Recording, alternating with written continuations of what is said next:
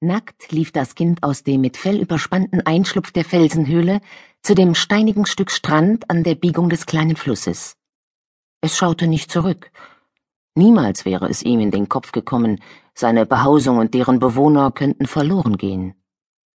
Planschend watete es in den Fluss, spürte, wie Steine und Sand des steil abfallenden Betts unter seinen Füßen ins Rutschen kamen. Es tauchte ins kalte Wasser und kam prustend wieder hoch, schwamm dann mit sicheren, ausgreifenden Zügen das gegenüberliegende Ufer an. Noch vor dem Laufen hatte es schwimmen gelernt. Wasser war sein Element, denn häufig kam es vor, dass ein Fluss nur schwimmend überquert werden konnte.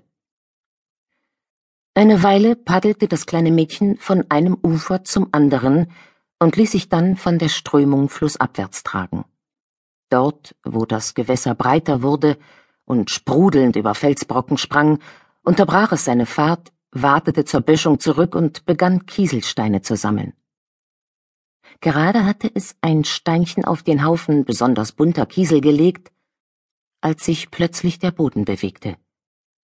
Erstaunt sah die Kleine, wie der Stein ganz von selbst wieder herunterkollerte, starrte verwundert auf die kleine Kieselpyramide, die ins Wackeln geriet und in sich zusammenfiel. Erst da wurde sie gewahr, dass die schwankende Bewegung auch von ihr Besitz ergriffen hatte, aber noch immer war sie mehr verwirrt als beängstigt. Mit großen Augen um sich blickend, suchte sie das, was ihre Welt auf einmal so veränderte. Der Boden durfte sich doch nicht bewegen. Das Gewässer, kurz zuvor nur leicht gekräuselt, brodelte plötzlich. Ungestüme Wellen schwappten über die Böschung. Das Flussbett stemmte sich unter der Erschütterung gegen die Strömung, so dass vom Grunde Schlamm emporgerissen wurde. Wie von unsichtbarer Hand geschüttelt, erzitterten die Büsche an den Ufern flussaufwärts, und flussabwärts sprangen kopfgroße Steine in die Luft. Die himmelhohen Nadelbäume des Waldes, in den der Fluss sich hineingefressen hatte, taumelten, eine Riesentanne nahe dem Ufer, deren Wurzeln von den Schmelzwassern kahlgespült waren und nichts mehr greifen konnten, neigte sich langsam zur anderen Seite hinüber. Ein sirrendes Pfeifen erfüllte die Luft, als sie dort aufschlug, eine zitternde Brücke über dem kochenden Fluss. Und noch immer schwankte der Boden. Die Kleine steckte den Kopf zwischen die Schultern. Ihr Magen flatterte und krampfte sich zusammen, Angst kroch hoch, Sie wollte auf die Beine kommen, fiel jedoch wieder um, aus dem Gleichgewicht gebracht durch dieses grässliche Schwanken. Noch ein Versuch und sie schaffte es. Auf zitternden Beinen blieb sie stehen, wagte nicht, auch nur einen Schritt zu machen. Als sie dann auf allen Vieren zur Felsenhöhle kroch, die etwas oberhalb des Flusses lag, vernahm sie ein unterdrücktes Grollen, das in Windeseile zu einem ohrenbetäubenden Donnern anschwoll. Ein saurer Ruch von Feuchtigkeit und Fäulnis, ekelerregend wie der frühe Atem einer gähnenden Erde, stieg aus der Spalte auf, die sich plötzlich vor ihr im Boden auftat. Mit leerem Blick verfolgte das Mädchen, wie Erde, Steine und kleine Bäume in die gähnende Kluft stürzten, die unter gewaltigen Zuckungen aufgeplatzt war. Der fellüberspannte Vorbau nun, am anderen Rand des Abgrunds neigte sich, als ein Teil des Gesteins fortgerissen wurde.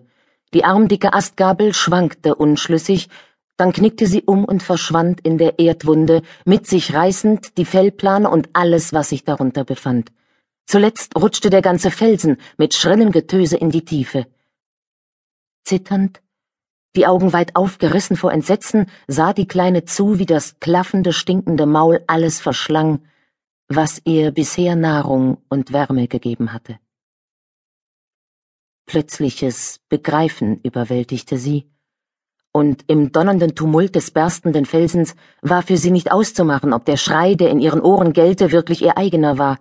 Irgendwie schaffte sie sich an den Rand des Abgrunds, doch die Erde bäumte sich auf und schleuderte sie nieder. Verzweifelt krallte sie sich in den Boden, versuchte auf der lebendig gewordenen, sich umschichtenden Erde Halt zu finden.